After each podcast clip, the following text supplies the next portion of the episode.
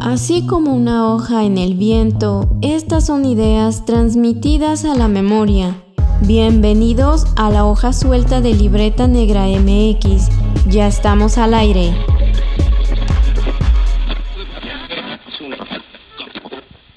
Bienvenidos a esta vuelta al mundo de las arqueologías pues de varios puntos de este globo terráqueo. En esta ocasión vamos a estar hablando de arqueología peruana. Les saludan con mucho ánimo sus anfitriones. Wendy Osorio. Y Omar Espinosa. En esta ocasión tenemos una invitada muy muy especial que ya ha colaborado con nosotros aquí en Libreta Negra MX en esa serie bastante bonita de arqueólogas, voces arqueológicas que eh, pues bueno, nos dio una perspectiva única de un perfil importantísimo en Perú. En esta ocasión nos acompaña Verónica Chirinos Cubillas. ¿Cómo estás? Hola Mar, hola Wendy, ¿cómo están? Yo contenta de volver a compartir con ustedes con Libreta Negra, con este proyecto tan importante de divulgación después de la historia de la arqueología y el patrimonio, ¿no? Pues claro, bienvenido otra vez ahora al podcast, porque sí, eh, cuando terminen corran a ver eh, este episodio de la arqueóloga Rebeca Carrión Cachot, muy importante, pionera en la arqueología peruana, y también su participación en, este, en esta charla, en este encuentro que tuvimos de voces, mujeres y arqueólogas. Entonces, eh, después de ver este episodio, corran a ver ese, donde verán la participación de Vero. Entonces, eh, pero hoy vamos a hablar de la arqueología peruana, que es súper taquillera, eso nadie lo puede negar, pero bueno, ¿qué tan cierto es lo que vemos en los medios? ¿Qué tan cierto es lo que a veces podemos ver en la escuela? ¿No? ¿Por qué no? Pero cuéntanos eh, tú, Verónica, pero vamos a empezar con la pregunta que le hemos hecho pues a casi todos los invitados aquí que vienen a hablar sobre estos temas de arqueología. ¿Qué es la arqueología, Verónica? Gran pregunta. ¿Qué es la arqueología? Si alguien ya tiene una respuesta uniforme, por favor que me la diga. bueno, vamos a contestar desde, desde lo que creo yo, ¿no? Lo que considero yo que es la arqueología para mí es em, una oportunidad, ¿no? De, de, poder conocer este, otras formas de vida. Vamos a decir, sí, formas de vida en, el pasado, porque es en lo que más nos enfocamos. Es también este, una forma de cubrir nuestras ansiedades de exploración, de conocimiento, de búsqueda, de respuestas a unas preguntas de, cómo es el ser humano, ¿no? Sí siento que es una disciplina humanista completa porque aborda todos los aspectos de la vida humana y, este, y nos ayuda, creo, a ubicarnos, nos ayuda a ubicarnos, este, a contextualizarnos en el mundo que nos ha tocado vivir, pero también a entender por qué es que estamos donde estamos. Entonces siento que es una de esas, eh, esas vías, esos caminos de vida fascinantes que, que, pueden satisfacer este, deseos muy personales, ¿no? sueños muy personales, pero también que te hacen formar parte de un colectivo interesante y variopinto. Entonces, eh, es una, una, forma de vida, ¿no? Hay que, hay que disfrutar, creo yo, la experiencia de la, eh, de la curiosidad este, para poder ejercer la arqueología. Una de las grandes preguntas que siempre ha tenido la, la humanidad, ¿por qué estamos aquí? Y, eso, y eso lo podemos trabajar desde la arqueología y eso es bien interesante, ¿no? Por otro lado, voy a, voy a retomar eh, ahora y más adelante esto que tú dices, que es la arqueología es como un modo de vida.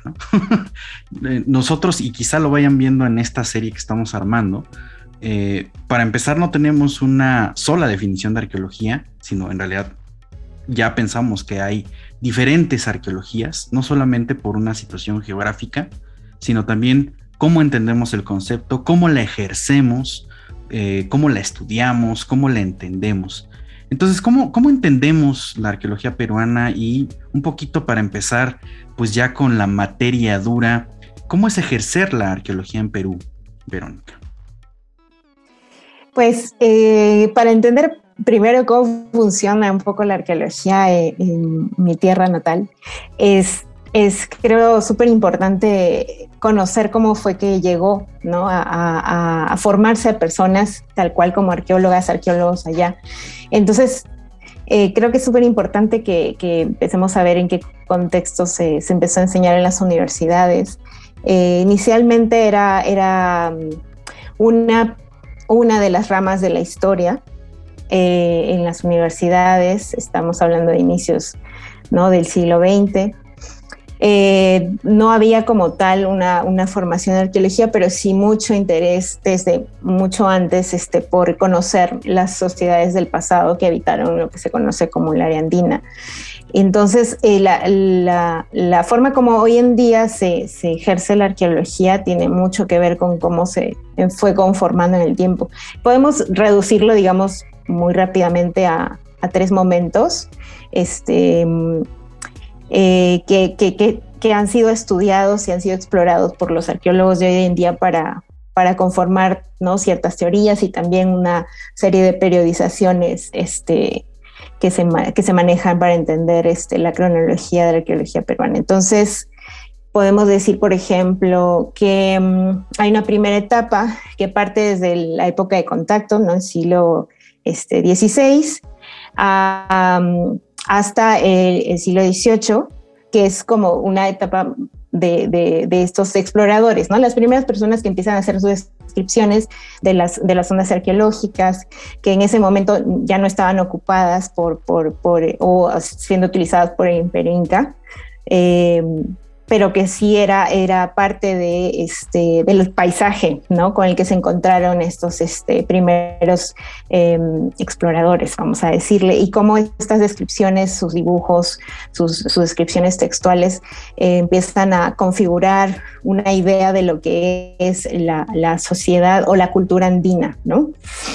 Eh, ya pues para el siglo XVIII, eh, XIX, que empiezan estos viajes de exploración, este, los viajeros ya un poquito más este, con un conocimiento sistematizado de lo que está pasando en todo el continente americano, llegan al área andina y empiezan también a definir ciertas, este, ciertos eh, rasgos, ¿no? Este, que son muy particulares del área andina este, y que de pronto eh, eh, empiezan también a enfocarse en determinados eh, objetos, vamos a decirlo así, ¿no? Por ejemplo, este, para todo el tema de lo, que es la cerámica, que es un, que es un, es un hito para la arqueología en general, ¿no? llama más la atención una cerámica como la que se encuentra en el norte del Perú, que la que pues se puede encontrar en la sierra, ¿no? Porque no es, no es muy vistosa, no es muy llamativa. Entonces, este, empieza también todo esta, esta, este desarrollo de búsqueda de objetos valiosos para la venta, ¿no? Para el intercambio de objetos exóticos, etcétera y también la conformación de colecciones de museos nacionales. Entonces, eh, esa, etapa también es súper importante porque es aquí donde empieza a, desarrollarse la, yo creo que es como que la, arqueología pionera, ¿no? tenemos a Max Zule, a Julio Cetello después, ¿no? Al inicios del siglo, fines del 19, inicios del 20, que ya empiezan ellos a, a definir lo que ellos entienden como orígenes de las civilizaciones andinas, este, empiezan a definir em, cuáles son como que las etapas de desarrollo cultural en esta área. Eh, empiezan también a intervenir en, el Congreso de la República para definir leyes este, que permitan una protección del patrimonio nacional. Em, hay muchos esfuerzos también en la academia, eh, entonces es una arqueología que tiene una misión si bien no está totalmente sistematizada, tiene una misión bastante específica, que es la de poder este, eh, dar luz y también dar valor a, estas, este, estos eh, testimonios ¿no? de, de, las culturas antiguas de la región. Y bueno, yo diría que ya una arqueología tal cual, una arqueología este, científica, que, es más o menos lo que se, suele decir, está siendo aplicada eh, con metodología, con un tratamiento ¿no? este, serio de los datos de excavación, puede decirse que está dándose a partir de la segunda mitad del siglo XX eh, y que este, ya cuenta también con un respaldo de pues todas las, los avances tecnológicos de esa época, ¿no? Lo de la datación radiocarbónica este, y también este, ciertos análisis este, de intervención, incluso de conservación, que nos permiten eh, conocer más a fondo los materiales. Pero em, me parece que en eso se, se, asemeja mucho ¿no? a lo que pasa también en México. Digamos que, que se atraviesan estas grandes tres etapas ¿no? generales de aproximación a lo arqueológico en, estos países, eh, donde siento que, que hay una, un parteaguas es cuando empieza a legislarse sobre eh, tanto el patrimonio arqueológico, como así se denomina aquí, eh, como cuando se refiere a los, eh, al patrimonio cultural en general ¿no? de la nación. Y también, bueno, con cómo se este, imparte la, la, carrera, la disciplina arqueológica en las universidades. Entonces, sí, sí hay, hay mucho, mucho que revisar para entender cómo es hoy la arqueología. No sé si ya les comento de qué va un poco. Este, mm, básicamente hay hoy en día, eh, uno puede estudiar arqueología tanto en universidades del Estado, nacionales, como en universidades privadas. ¿no? Eh, las, las más conocidas definitivamente son en arqueología las que están en Lima, en la capital del Perú. La Universidad Nacional Mayor San Marcos es la que imparte arqueología desde pues sus inicios, digamos, como disciplina, este, la, justamente podría decirse que fue Julio Cetello, ¿no? Y, eh, Toribio Mejía Gespe, Rebeca Carreón Gachot, los que, los que impulsan la disciplina en la universidad, pero también ellos están a la par brindando cátedra en la universidad privada, que es la Pontificia Universidad Católica del Perú, ¿no? Y como ambas universidades están incluso muy cerca una de otra, eh, ahí este, en Lima, pues este, el, intercambio, el intercambio ha sido siempre constante, ¿no? Eh, obviamente hay muy poco alumnado hasta el día de hoy en la Universidad Católica y la mayoría de gente pues opta por la nacional porque pues es gratuita, ¿no? Lo, lo que es curioso porque aquí yo veo como bastantes paralelismos entre México y Perú, porque como dices, la historia en estas tres fases, los, los viajeros, ¿no? Los exploradores y luego cómo se fue sistematizando, haciendo un poco más académica, incluso llegando a institucionalizarse, eh, pues tiene más o menos las mismas fechas. Es decir, aquí en México a partir de 1920 en adelante ya tenemos como una cosa mucho más estructurada. Eh, en 1939 se funda el Instituto Nacional de Antropología e Historia, que es el que va a regular todo, ¿no? Y de ahí salen, en este caso como lo que estás diciendo, pues escuelas públicas, ¿no? Que en donde se puede estudiar arqueología. En México, bueno, en, ese momento nada más había una, em, que era la Escuela Nacional de Antropología e Historia, y después ya se fueron como a las universidades, pero pues es como un caminito muy similar. incluso se dice culturalmente que es, que es similar también, es decir, em, se ha catalogado a las culturas tanto en el actual territorio mexicano como en el actual territorio peruano, como estas grandes civilizaciones originarias, ¿no? ¿Qué opinas de eso, por ejemplo? Sí, eso es un, este, mm, creo que es una discusión constante, ¿no? En, las disciplinas hermanas también, ¿no? En historia, en antropología social. Em, mi opinión es que eh, mm, eso, por un lado, nos beneficia, digamos, a quienes estamos circunscritos en estas áreas, en estas regiones. Por otro lado, eh, me refiero como, como interés profesional, ¿no? Por otro lado, este, sí siento que perjudica mucho a, un acercamiento un poquito más em, completo de la complejidad que puede haber habido en el continente a nivel de, de pues, sociedades este, eh, cuyo aporte eh, cultural, ¿no? Cuyo, aporte cultural pues está, está en justamente en esto que estamos llamando civilizaciones originarias, ¿no? Em, esa construcción de esa, hasta, hasta hemos discutido, me recuerdo en una clase si era o no una visión dicotómica, ¿no? Del, del pasado americano. El solamente hablar de Andes y Mesoamérica, Andes y Mesoamérica. Claro. Eh, porque incluso en los textos, cuando revisas lo que dice Covarrubias o lo que dice el mismo Ule, Maxule o Tello sobre, sobre estas cosas que están ellos viendo, hay una disputa por cuál es ¿no? la mejor orfebrería, cuál es la mejor cerámica, si lo Olmeca está más bueno que más bonito que lo Chavín. Entonces es como, o sea, no, ponerlos en, en a ese nivel de, de, digamos, de comparación, sí me parece dañino, pero es muy a tono con la época, ¿no? Porque, y, porque curiosamente seguimos utilizando esas interpretaciones, ah, que ese es otro, sí. ese es otro tema que nos llevaría todo un, un podcast nuevo, pero nada más hay que dejar aquí, o lo voy a dejar sobre la mesa un poco antes de que continuemos, que llamamos estas culturas originarias como se les dicen la semilla de la civilización, ¿no? Y entonces en todo el mundo en realidad nada más hay, eh, cuatro o cinco, ¿no? Que son Andes, Mesoamérica, Mesopotamia, Egipto y Grecia, supongo. Eh, y pues como que esas son la, las, la cuna de la civilización.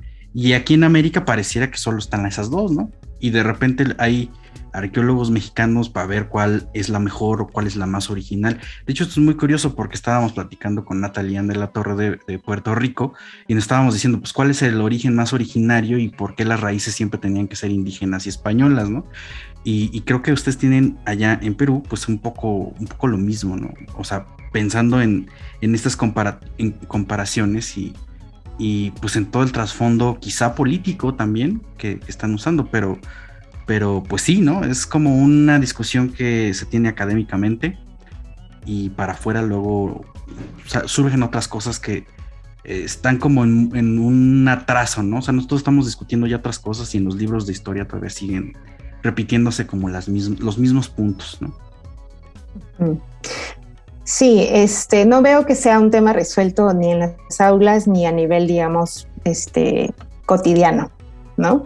Incluso el tema con el maíz o con el, ¿no? Este, ¿dónde encontramos el maíz este, domesticado más antiguo de América? ¿Dónde encontramos el cacao, ¿no? También este, más antiguo de América. O cuál es este, eh, el origen de eh, el estado, ¿no? El más antiguo de América. Es, es todo, toda una discusión que sí, sí solamente ocurre a nivel regional, por ejemplo, en el área andina, para no decir fue en la costa, fue en la selva, fue en la sierra. Imagínense a nivel continental, ¿no? Eh, lo, lo, curioso creo yo es que ahora lo, lo, que nos está diciendo la arqueología es que no fue ni, o sea, no es que también el problema es cómo vinculamos estas regiones a países, ¿no? Repúblicas me refiero. ¿no? Porque se, cuando se habla de Andes, eh, muy pocas personas saben que, que, abarca lo que hoy también es este, el norte de Chile y Argentina, o Colombia y el Ecuador, ¿no? Bolivia.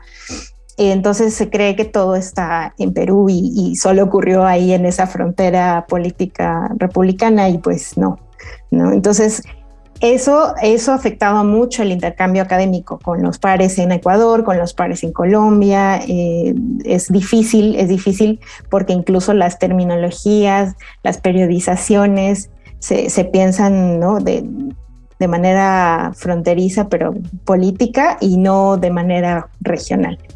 Entonces es difícil dialogar, dialogar. Eso yo creo que es una dificultad que estamos arrastrando todavía.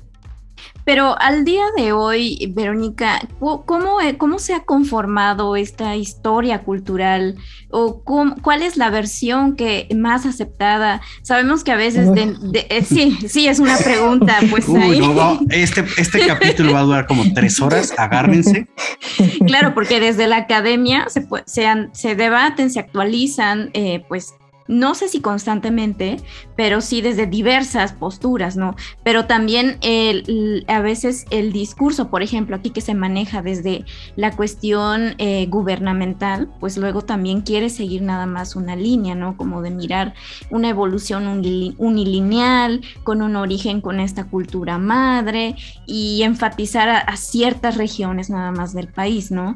O sea, como dando esta imagen tal vez no muy real, de cómo ha sido el desarrollo cultural eh, desde tiempos prehispánicos. Pero, ¿cuál es el caso del Perú? Ah, yo diría que ahí hemos avanzado afortunadamente mucho, mucho en pocos años.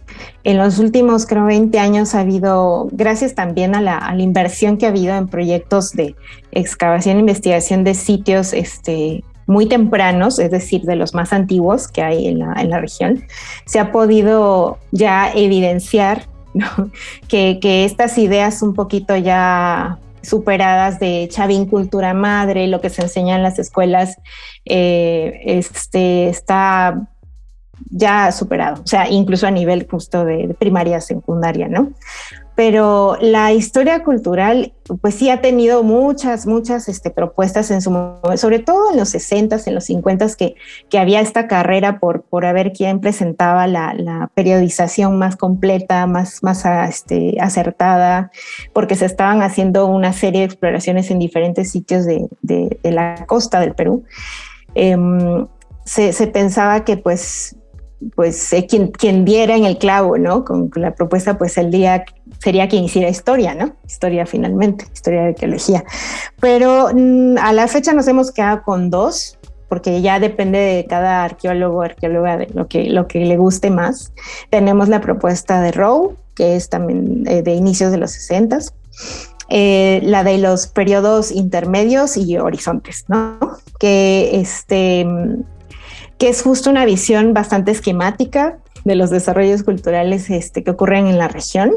Es esta que empieza por ahí de 9000 antes de nuestra era, eh, con, con, lo que se llama la, el precerámico, ¿no? Porque es como que también una visión de sociedades sin cerámica, sociedades este, pues agricultoras, cazadoras, recolectores, ¿no? Em, y luego ya pues hacia, hacia el año pues que es, sí, 2000, ¿no? Este es de antes de nuestra era, 2000 antes de Cristo, hay esto del periodo, él, lo llama periodo inicial, ¿no? Ya superado el periodo inicial, ya en el 200 antes de Cristo, luego este, empieza este primer eh, horizonte, em, que es el horizonte temprano, que en términos generales es eh, empezar a ver en la arquitectura, en la cerámica y en una serie de soportes, eh, una serie de imágenes eh, que es lo primerito que vemos en Chavín de Guantar, ¿no? Cuando vamos al sitio. Chavín es lo que está predominando, lo Chavín voy a decir es lo que está predominando en el horizonte inicial. y luego este, tenemos un intermedio temprano. Un intermedio es siempre hay que entenderlo como un crisol de diversidad. ¿No? que ocurre en toda la región, tanto en la costa como en la sierra. Ahora es importante decir que lo de la selva no se puede hablar mucho porque precisamente no ha sido explorado a fondo arqueológicamente y solamente tenemos este, noción de lo monumental, ¿no? De lo que está pasando ahí ya en los periodos más tardíos. Este, y, luego otro horizonte de, un estilo, porque finalmente es eso lo que, lo que el registro arqueológico empieza a, a desarrollar eh, es el horizonte medio, que es el que está en medio simplemente del esquema, que es este, lo que se está entendiendo como lo WARI, que es un, desarrollo cultural intensivo de este, las manifestaciones culturales Wari, desde la sierra de, em, venimos a hacer la sierra sur, Ayacucho, lo que hoy es Ayacucho, ahí en Perú. Y luego otra vez un periodo intermedio tardío, en el que hay otro crisol ¿no? de desarrollos culturales ya a nivel un poquito más como estatal, eh, este, del que curiosamente hay muy poco este, a nivel arqueológico este, que se haya investigado. Hay más registro histórico, es decir, en documentos, ¿no? De lo que se, se pudo ver en el siglo XVI y que se describió en el siglo XVI de estas sociedades que empezaron a desarrollarse autónomamente en diferentes partes de, de los Andes. Y el, el, final, digamos, este, de, esta, de esta periodización es el horizonte tardío con el imperio de Tahuantinsuyo. Entonces, Rowe lo que hacía era, en este caso, solamente esquematizar ¿no? Poner ciertos este, extremos este, con unas fechas muy precisas, eh, pero no quería cargar esta periodización de, un, de una denominación de algún nivel cultural ¿no? que se haya dado. Simplemente es como una forma de organizar y sistematizar toda la información que se está encontrando. Lo que hace Lumbreras es ya este, darle un fondo histórico, ¿no? Y Lumbreras casi a finales del 60 dice, no me parece, o sea, sí está bien que ordenemos nuestros, nuestros materiales, ¿no? En el tiempo, en el espacio, pero es importante también saber qué caracteriza, ¿no? ¿Qué, qué tipo de, de, de, fenómeno social está ocurriendo en estos momentos? ¿Por qué los estamos diferenciando? Entonces él prefiere llamarle al periodo este, eh, al horizonte temprano o al periodo inicial y el periodo inicial empieza a llamar como formativo, ¿no? El formativo que es un periodo que termina siendo muy este, fácil de evidenciar cuando explicas qué significa, ¿no? Hay una evidente complejidad social porque hay ya arquitectura pública este, o arquitectura monumental, hay total pleno manejo del suelo, ¿no? Para ya sea el cultivo eh, o domesticación de plantas, hay domesticación de animales, hay irrigación de, áreas desérticas, hay toda una complejidad, hay crecimiento poblacional, este, una identidad que se puede ver reflejada en los estilos, en las formas de hacer las cosas. Este, y sobre todo se puede evidenciar también esto de, las clases, ¿no? Las clases sociales jerarquizadas. Entonces es el punto partida para, para Lumbreras de lo, que, de lo que es el concepto de lo andino, ¿no? O de la otra vez civilización andina. Entonces por eso se le llama formativo. Y ya luego él, él habla de que, o sí, o sea, es en el, eh, ocurre luego, pues, en el después del formativo, un, sí, una variedad, ¿no? Ya, ya se rompe esta, esta unicidad de formas de hacer estos estilos, ¿no? Ya lo chavín empieza a ser como desplazado en el registro y empezamos a ver esta diversidad de culturas y es aquí en el desarrollos este, culturales Em, que así le llama él, este, donde estamos encontrando lo Nazca, lo Moche, lo Lima, este, en la Sierra Aguarpa, Cajamarca, y, y si uno se pone a ver cada uno de estos, este, no sé, evidencias arqueológicas que ocurren para estos momentos este, en estas culturas, sí puedes notar que no hay cosa parecida a algo que uno pueda llamar unidad cultural andina, ¿no? Realmente son cosas muy diferentes. Claro. Lo que pasa ahí diversidad y complejidad son las palabras, ¿no? Que siempre tenemos que tener presente a la hora de hacer estas reconstrucciones, ¿no? Sobre el desarrollo de regiones eh, y de culturas, que no, no debemos quitarnos esa idea, aunque aquí yo creo que todavía nos hace falta eh, como desarraigarnos de esta idea, sobre todo, por ejemplo, de los olmecas, uh. lo de cultura madre está muy presente en el imaginario colectivo. Eh, y respecto a esto, yo, yo quería preguntarte, si bien, por ejemplo, nos dices que ya es algo como que está superado, ¿no? Con lo chavín, pero en, la percepción pública, Verónica, eh, ¿cómo, ¿cómo, se mira? Eh, ¿Cuál es eh, la versión, digamos, que circula ahí respecto a, este desarrollo cultural? Porque mayormente tal vez la información llega pues tal vez en la, en la escuela, ¿no? En, la educación básica, de acuerdo al, plan de, estudios ahí que se enseña, sobre todo en las materias de historia, o también desde los medios de comunicación también, ¿no? O sea, ¿cómo, cómo es esta percepción del público de la arqueología y de esta historia de desarrollo cultural? Em, ha habido muy poca tradición, yo digo, de, de vincular esta identidad nacional con el pasado prehispánico, para empezar. Este, yo lo estoy, o sea, lo estoy comparando precisamente con lo que veo acá en México, ¿no? O sea, a ese nivel no se ha dado en Perú, pero este, últimamente, en los últimos, yo diría, 20 años, eh, ha habido una fuerte campaña eh, de una idea eh, de una arqueóloga que yo respeto y admiro mucho por todo lo que ha logrado, este, no solamente a nivel de investigación arqueológica, sino a nivel de, precisamente de, de poner, de hacer mediático el tema de, la arqueología en el Perú. Y es este tema de, eh, de Caral, ¿no? Caral como la civilización más antigua de América. Ese es como que el, la idea que, que, ha desarrollado por tantos años eh, la arqueóloga Ruth Shadi. Y, y es este, ha sido tan fuerte la campaña a nivel pues, de marketing, sí hay que decirlo, a nivel también de turismo, este, de, comercio exterior, porque son cosas que implican esfuerzos e inversiones extranjeras también. Este, y entonces ha sido tal el empeño que, que, uno ve incluso lo que ve, lo que, lo que consumen en sus cuadernos de clase y en sus libros de historia los niños y es como lo primero, ¿no? Caral es lo más antiguo y este es el origen de los quipus y este es el origen de todo lo que conocemos después con los incas aquí, fue donde se, ¿no? Entonces hemos pasado de, de, de cultura madre chavín, ahora casi casi a Caral como el origen de todo, ¿no?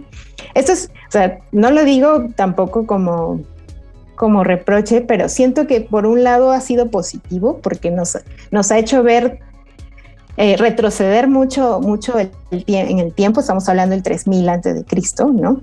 De que ocurre una gran fundación de, la complejidad social que es, este, que ocurrió por lo menos en la costa, ¿no? Eh, en la región andina, en la costa de los Andes centrales. Entonces, este, yo, yo veo que eso es un discurso, esto de, cara a la civilización más antigua de América, es un discurso que ha permeado muy bien en las escuelas y también en los museos, ¿no? Eh, pero eh, es una oportunidad más, más que algo, un problema, lo veo como una oportunidad para empezar a discutirlo, ¿no? porque es lo que me llega a mi sobrina a contar, ¿no? De que le enseñan en su colegio, entonces yo le puedo decir algunas cositas también por ahí para, para, para hablar de que pues eh, hay, hay, y lo voy a decir, no sé, hay arqueólogos que sí siempre van a, van a considerar que lo que están investigando es, es siempre lo más importante, ¿no? Hay un deseo también porque sea así, entonces a veces los datos no se manejan de manera objetiva.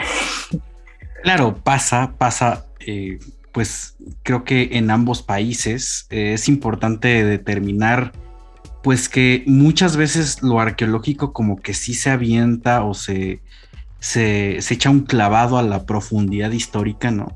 Em, es más o menos relativo lo que tenemos aquí en México con el fenómeno Olmeca, que pues realmente se ha utilizado con fines políticos, donde sí hay una clara línea de decir esto es lo que fundó México, ¿no? El México actual, ¿no? Está fundado por los olmecas y por los mexicas, porque no hay como, son como esos dos polos, ¿no? Pero lo que estamos viendo y lo que tú nos estás contando ahorita, Verónica, es que en realidad en el, en el territorio, y además es un territorio que actualmente está contenido, pero como bien dices, en realidad no lo fue en ese momento. O sea, uno no dice, ay, aquí es la frontera y ya se acabó la cultura, ¿no? este pasa aquí también en México. Aquí en México luego tenemos la noción de que, bueno, sí existían muchas culturas en la época prehispánica, pero uno, eran todas así, convivían en el mismo tiempo y casi casi en los mismos espacios. Cuando no, cuando hay como a veces había como situaciones de agrupación muy chiquito, por decir solamente en Oaxaca, em, aunque en realidad no, no sucedía porque había redes de, eh, intercambio comercial bastante amplias y, pues básicamente a larga distancia. Entonces em, tenemos básicamente una historia de que les gusta 3.000 años, donde ahí pensemos simplemente en términos humanos, ¿cuántas generaciones pasan por 3.000 años?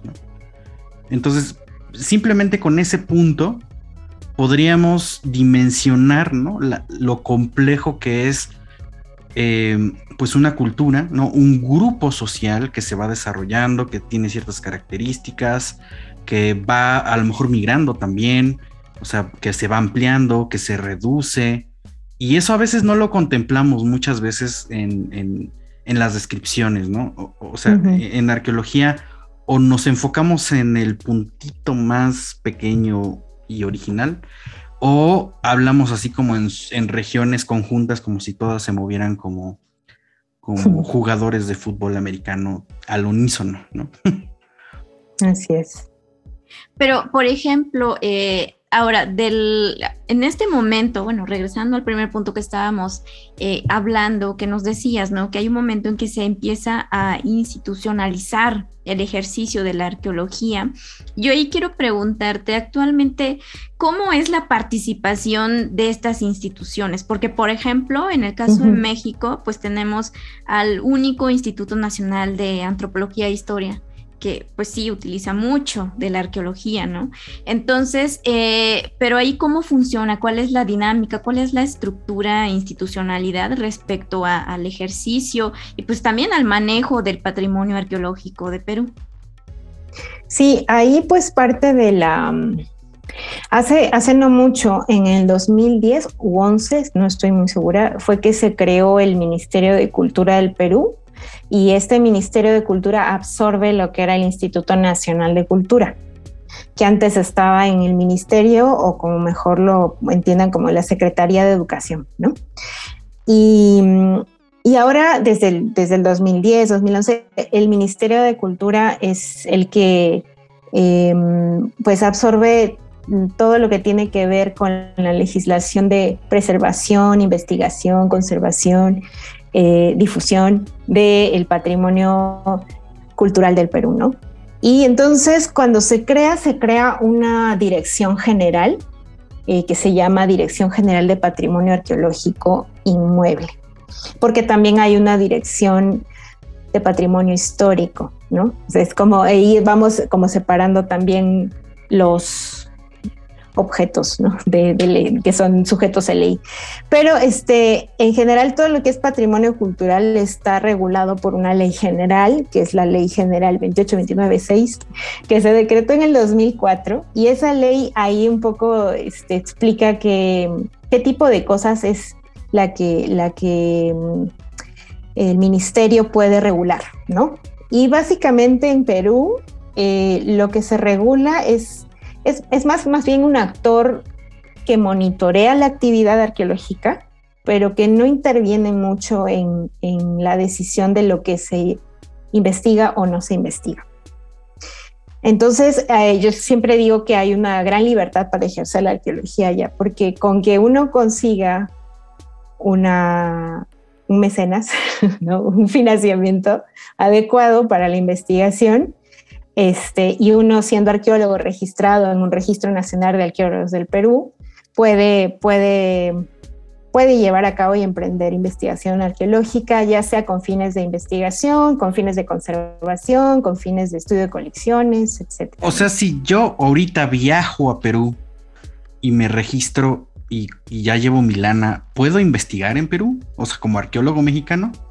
Ahí tendrías que asociarte con un arqueólogo peruano de nacionalidad peruana, ser como codirector de un proyecto para poder hacer este, arqueología.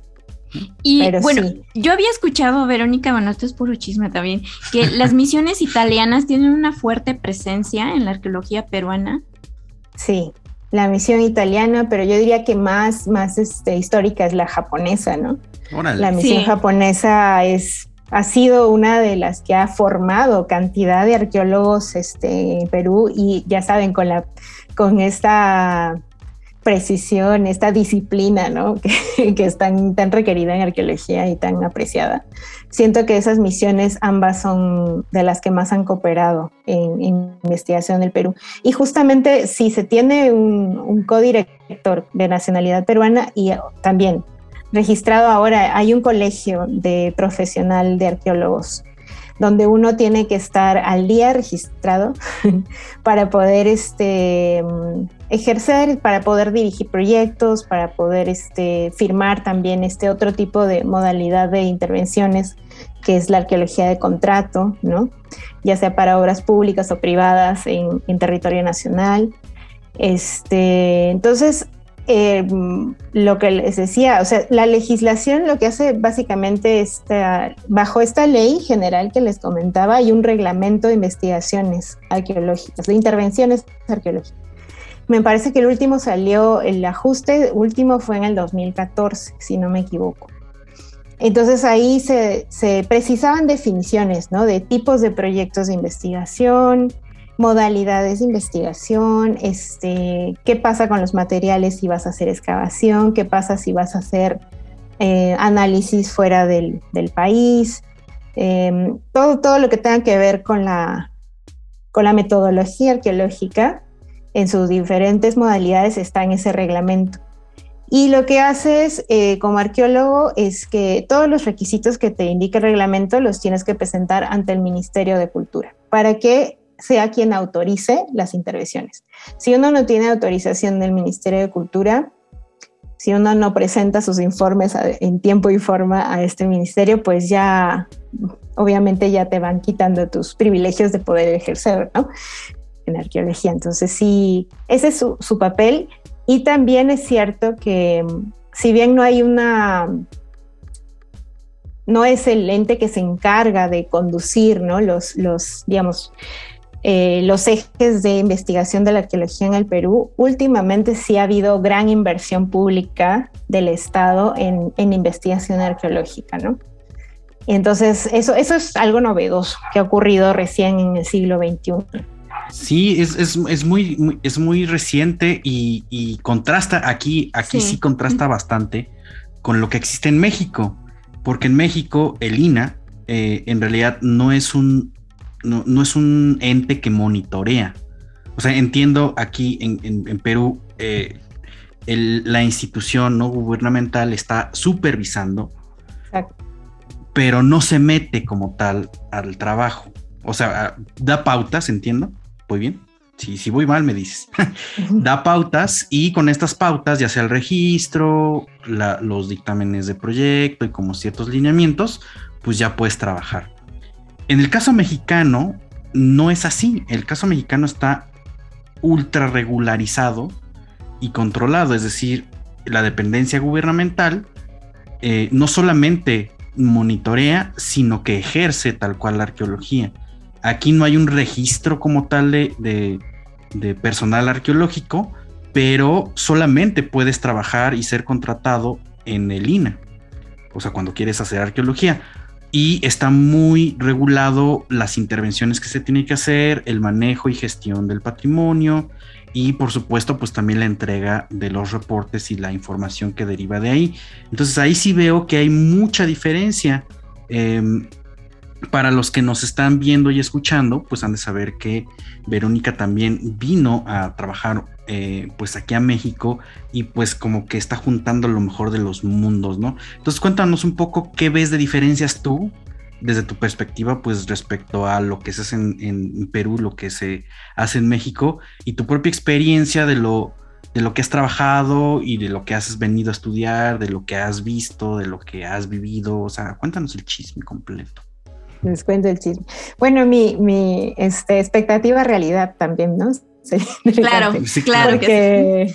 porque venía con una idea de, creo que yo había romantizado la, la alta normatividad que tenía Lina con respecto al, al, ejercicio de, o sea, todo lo que se puede hacer con patrimonio arqueológico, digamos, porque precisamente allá no la teníamos, ¿no? Teníamos este reglamento de intervenciones, pero poco se hablaba de cómo hacer el, el acondicionamiento para la visita al público, que, temas que a mí me interesaban, ¿no?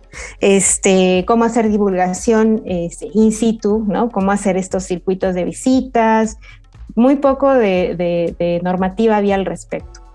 Eh, tratamos de avanzar un poco en eso en lo último que pude estar ahí en el Ministerio de Cultura, eh, en lo que llamaban, todavía existe la Dirección de Gestión de Monumentos, pero este, cuando me entero de que había esta oportunidad de poder participar en un proyecto en un área urbana, ¿no? en la Ciudad de México, dije, voy.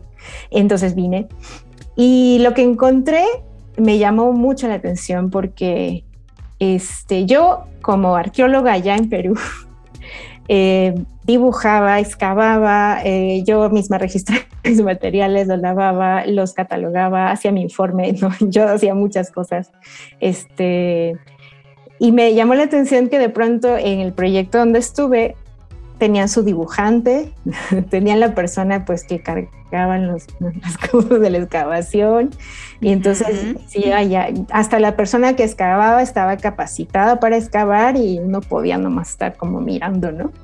Eso me llamó mucho la atención. Yo sé que quizás no es así en todos los proyectos, pero es lo que me tocó. Y me sorprendí mucho porque cuando yo, como ya tenía el hábito de dibujar, ¿no? Este, lo hago, eh, se sorprendieron, ¿no? Es como que algo así como, ah, también dibujas, ¿no? Y, este, sí, o sea, como que sí, o sea, supongo que todos ¿no? dibujan sus propios contextos que acaban. Lo que sí se me hizo extraño era también este, eh, yo sí considero que el, proceso de excavación es algo también muy interpretativo, no sé que uno ya empieza a hacer su informe desde que está excavando, ¿no? Entonces, este, el no intervenir en la excavación y el que otra persona lo haga, me, me, me, hacía mucho ruido, ¿no?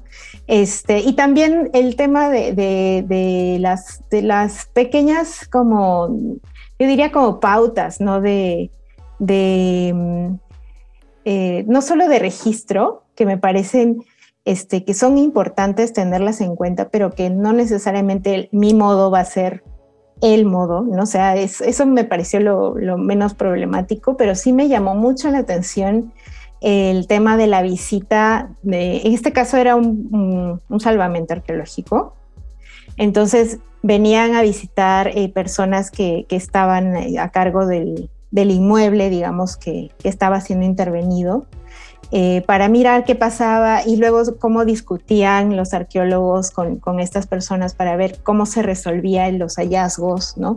Porque eran hallazgos monumentales, entonces había que hacer algo y concluyeron en esto de la ventana arqueológica. Entonces, esa parte de negociación pude, pude verla de cerca y me, me gustó, me gustó que haya eh, esta, esta movida política, porque era evidentemente que se, tiene que, ¿no? Se tiene que tener dominio también político para eso.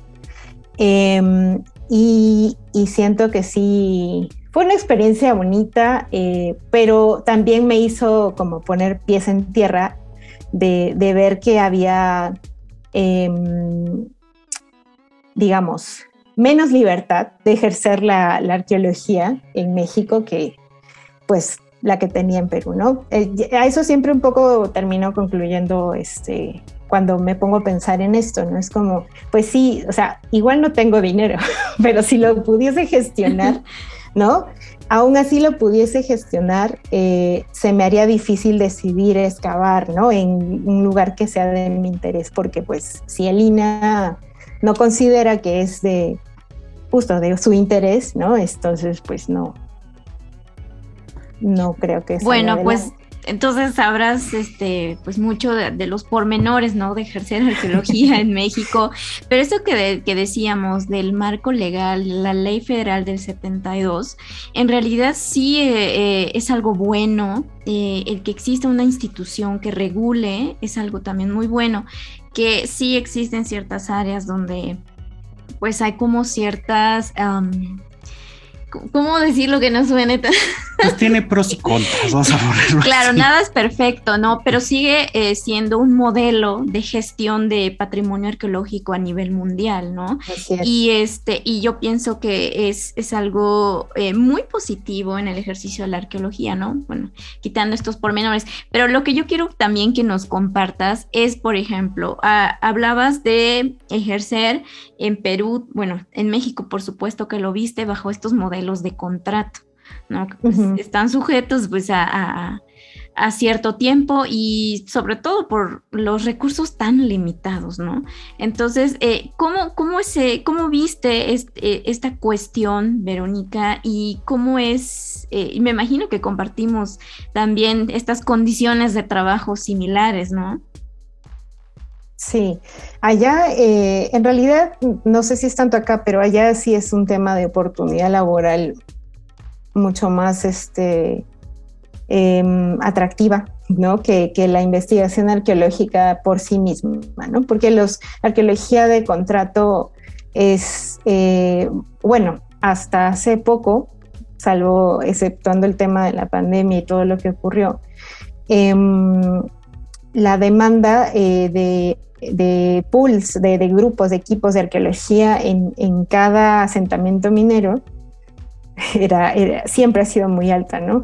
Es porque justo precisamente el Perú es un país altamente minero, entonces este, la inversión es, es, grande y ya la, la, precisamente gracias a la Ley General de Patrimonio, al Reglamento de Investigaciones Arqueológicas, eso ayudó a que, a que se generara mucho empleo para los arqueólogos en estos ámbitos, porque ya eh, no solo necesitas algo que se llama un certificado de inexistencia de restos arqueológicos para operar como mina o para hacer cualquier tipo de obra pública de, gran formato, sino que también requerías que si en caso encontrabas este, vestigios en los proyectos de monitoreo previos a una intervención de obra pública, eh, pues tenías que también seguir la recomendación que el Ministerio de Cultura determinase, ¿no? Y entonces así se crearon estas consultoras de arqueología, que son arqueólogos que de manera privada hacen su empresa y eh, ofrecen a, las mineras, a cualquier este, empresa constructora sus servicios para hacer estos, estos este, que terminan siendo para ellos trámites, ¿no? Para sus obras públicas. Eh, en ese sentido, yo creo que mm, igual, otra vez hay como que un poquito más de eh, facilidad para el, para el que es arqueólogo, ¿no? de, de poder independizarse del Estado para hacer su trabajo, ¿no? Porque finalmente todo va a pasar siempre por el Ministerio de Cultura, pero, pero eres libre de, de, con quién ofrecer tus servicios. Sí, ahí sí también es muy diferente porque aquí en México no existe eso, no existe la arqueología privada, de hecho es ilegal. Eh, todo, todo pasa efectivamente por el INA, pero el INA es el que lo ejerce al final del trámite y del ejercicio y de todo lo que se les ocurra, todo tiene que pasar ahí. Entonces, quien está escuchando este programa y le interese invertir en arqueología por alguna razón, eh, en México no se puede, ¿no? Entonces, eh, pues más bien apoyen, ¿no? Denuncien, existe, eh, que se generen corresponsabilidades. Y hablando ahora de la situación de la pandemia, vamos a un corte con nuestros amigos de Cultura Tría, que nos prepararon una cápsula sobre las condiciones que vivieron eh, pues la industria y el sector cultural en estos años pues de pandemia. Regresamos para terminar esta eh, conversación con Verónica. Sin duda, la pandemia del COVID-19 pasará a la historia como uno de los peores episodios para la humanidad en casi todos los aspectos. Y es que, por así decirlo, todos enfermamos. ¿Pero qué nos dicen los números? ¿Qué tanto se enfermó la cultura? Aquí en las espirales de culturatría en libreta negra e icónica urbana te damos un dato interesante. Antes de entrar de lleno a los datos, recordemos que el PIB, de acuerdo con el Instituto Nacional de Estadística y Geografía, INEGI, en su apartado Cuéntame de México, nos dice que el PIB es la suma del valor de todos los bienes y servicios de uso final que genera un país o entidad federativa durante un periodo, comúnmente un año o un trimestre. Un crecimiento en el PIB significa que hay más dinero para construir edificios, casas o comprar maquinaria y que se produzcan más bienes y servicios. Esto es beneficioso para todos, porque habrá más empleo y más oportunidades para hacer negocio. Por el contrario, si el PIB disminuye, la producción y actividad económica del país también lo harán. En estas condiciones es probable que haya desempleo y que esto afecte a muchas familias. Y es precisamente esto último lo que sucedió en las 10 áreas generales que constituyen la medición del sector cultural ya que todas y cada una presentaron una disminución en su PIB. Las tres con la mayor disminución fueron artes escénicas con menos 43%, música y conciertos con menos 27%, libros, impresiones y prensa con menos 24%. Y si hablamos de las industrias específicas, las tres con la mayor caída fueron el cine con menos 70%, museos con menos 68% y el comercio de bienes para artes escénicas y espectáculos menos 51% de su PIB. Ahora, si hablamos de los puestos de trabajo, la situación no es muy diferente, por lo que al igual que el PIB, todas las áreas generales presentaron una caída. Las tres mayores fueron artesanías con menos 48.442 puestos de trabajo menos. Medios audiovisuales menos 29.169. Música y conciertos con menos 17.024 y las industrias específicas que perdieron el mayor número en sus puestos de trabajo fueron producción cultural de los hogares con menos 49.666, artesanías de fibras vegetales y textiles con menos 16.160 y los conciertos con menos 27.945. Te invitamos a consultar todos los datos puntuales de la cuenta satélite de Cultura de México que nos brinda un panorama de lo que vive el sector cultural, que como vimos indudablemente enfermó. Y por supuesto, los efectos de todo ello seguirán haciendo estragos. Depende de todos nosotros que la cultura se recupere. Volvamos al museo, al teatro, al cine, a las zonas arqueológicas, a las bibliotecas.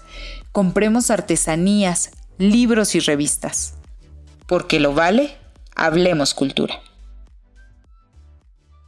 Pues bueno, ya de regreso vamos a preguntar esta última, eh, este último punto que es, em, pues ya vimos que hay cambios o que hay diferencias en realidad en el ejercicio puntual de la arqueología en Perú, en México, eh, precisamente desde el punto legal y quizá un poco también del, de, de la privatización misma de la arqueología. Aquí en México no existe, en Perú hay hasta consultoras, eso es bastante interesante pero vemos como similitudes a lo mejor en la manera en que nos aproximamos al patrimonio, en que lo interpretamos un poquito, pero tú, Verónica, en tu perspectiva, ¿qué crees que hace falta para mejorar la arqueología de Perú? Primero tendría que volver. claro, claro. a explorar, a ver qué falta.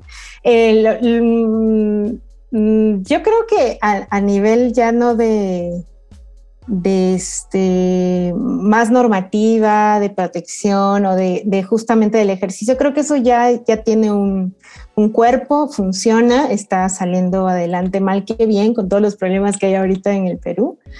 Está, está siguiendo su curso. Me parece que lo que hace falta es justamente el, el, el punche en la divulgación, ¿no? Otra vez es un tema que, que no, mm, bueno, sí estoy viendo que hay muchas iniciativas, hay muchas iniciativas de, algunos no son arqueólogos, otros sí, que en redes sociales están haciendo bastante trabajo de divulgación de mm, paseos arqueológicos, este, de mm, solamente ejercicios visuales, ¿no? De, cómo se percibe el patrimonio arqueológico en la ciudad. Hay un proyecto muy bonito que siempre me gustó, fueron unos ciclistas que hacen sus recorridos, ¿no? Para visitar sitios arqueológicos que ni siquiera están, este, digamos, investigados, pero el solamente hecho de, hacer una ruta que, tiene hitos en, sitios arqueológicos de la ciudad me parece interesante. Em, eh, creo que unificar el esfuerzo no, no, no sería como una alternativa, sino más bien como que tener más más personas que se dediquen a ello, ¿no? O sea, más personas que puedan, este, desde sus trincheras, desde sea cual sea su formación, empezar a, llamar la atención por el, por el, por la vida de, este, yo siempre digo, no son las personas que habitaron aquí antes que nosotros, ¿no? Entonces, este, una forma de honrar esas memorias, esas presencias es precisamente eh, dándolas a conocer, ¿no? Claro, eh, y es que, por ejemplo, desde la universidad, o sea, por supuesto que no vemos esta parte, ¿no? De la importancia de, la divulgación, pero yo recuerdo que incluso en nuestros referentes, en, algunas asignaturas que veíamos, eh, insistían mucho, ¿no? En esto que surgió creo que como en los 70s, 80s, que abogaban por una arqueología social. Pues tenemos a Luis Lumbreras, ¿no? Que es referente ¿no? que abogaba de, por supuesto. siempre presente ahí. No podía faltar en esta sesión, si vamos a hablar de arqueología peruana, y si estamos hablando de hacerlo como una ciencia social, pues no podía faltar los nombres. Sí, que, de hecho nos estamos quedando un poco bastante cortos, porque hay como una...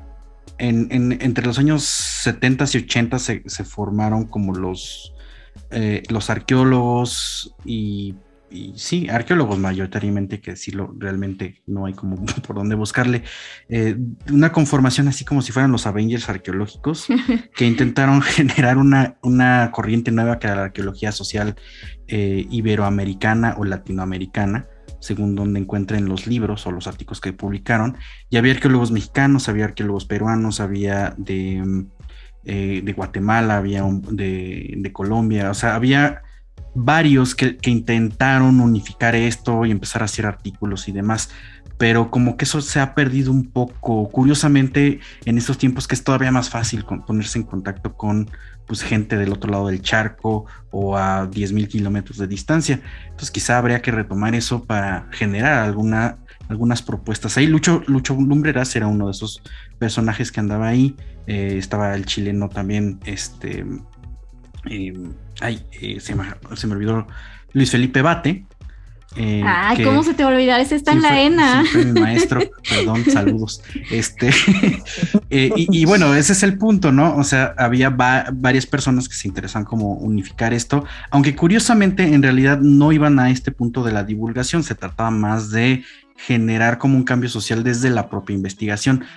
Em, es decir, hace falta poner ese dedo sobre el renglón porque en realidad en este mundo eh, globalizado y además en esta época de la información, pues es totalmente irónico que realmente no pongamos atención en cómo nos comunicamos y pues lo que hace falta que salga ¿no? a la opinión pública. Pero por ejemplo, yo ahí quiero recordar lo que comentaste cuando estábamos hablando con Natalie eh, de la arqueología de Puerto Rico en ese caso, pero es una cuestión también de apertura, de apertura, de utilizar estas herramientas, pero también de salirse de ese hermetismo ¿no? institucional, por, hablo sobre todo del caso de México, para poder realmente... Eh, crear estos vínculos con las comunidades, con los diferentes públicos, ¿no?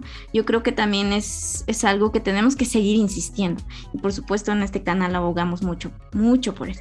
Entonces, hablando de utilizar estas herramientas y estos medios digitales, estas redes sociales, que son lo de hoy y son herramientas sumamente eh, que tienen un alcance muy, muy grande. Entonces, eh, Verónica, compártenos ahí pues tus redes para aquellos interesados, seguramente hay más de uno aquí en México sobre la arqueología peruana que quisieran preguntarte a ver si quieren irse a estudiar por ahí o, aquellos curiosos, ¿no? Que quieran ir a viajar. O aparentemente que es más fácil hacer arqueología. Yo voy a ir preparando mis maletas. Omar, ya. Tienes pasaporte, ¿no? Sí, sí. Ah, entonces a ver, pero ¿dónde, ¿dónde te podemos encontrar? Bueno, me pueden buscar en Twitter. Ahí este, me van a encontrar con arroba becalicia eh, con V. Y este, también quizá por Instagram, que es el arroba es el mismo, entonces este, no hay ningún problema, como Verónica Chilinos Cubillas también me encuentran. Y pues por ahí, eh, si, si les interesa ahondar en el tema, yo estoy eh, completamente abierta a mandarles bibliografía o cualquier una pregunta existencial que haya sobre la arqueología, también la pueden mandar a mi correo, que es verónica.chirinos.gmail.com. Perfectísimo, pues muchísimas gracias, eh, Verónica. Definitivamente no, bueno, creo que no, no, no llegamos ni al 10% de lo que teníamos que platicar aquí, porque es eh, vastísimo, es complejo y además Em, pues sintetizar todo en una hora o un poco más eh, pues en realidad no es una tarea fácil. Te agradecemos que te hayas tomado el tiempo y que pues vengas otra vez a colaborar. Quizá tengamos que hacer un video específicamente de historia de Perú, de la historia de la arqueología de Perú.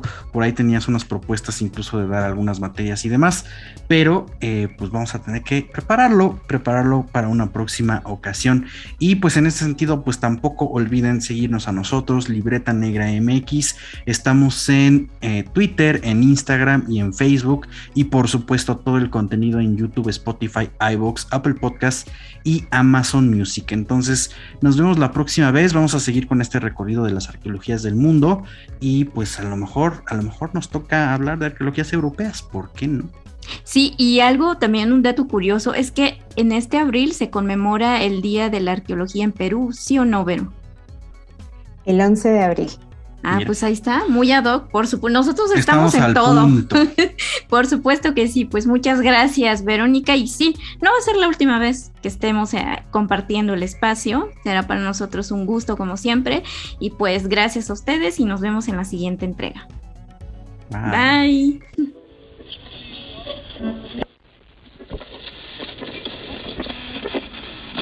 Gracias por acompañarnos. Nos escuchamos la próxima transmisión. Caso de que no nos veamos, buenos días, buenas tardes y buenas noches. Cultivamos memorias al aire.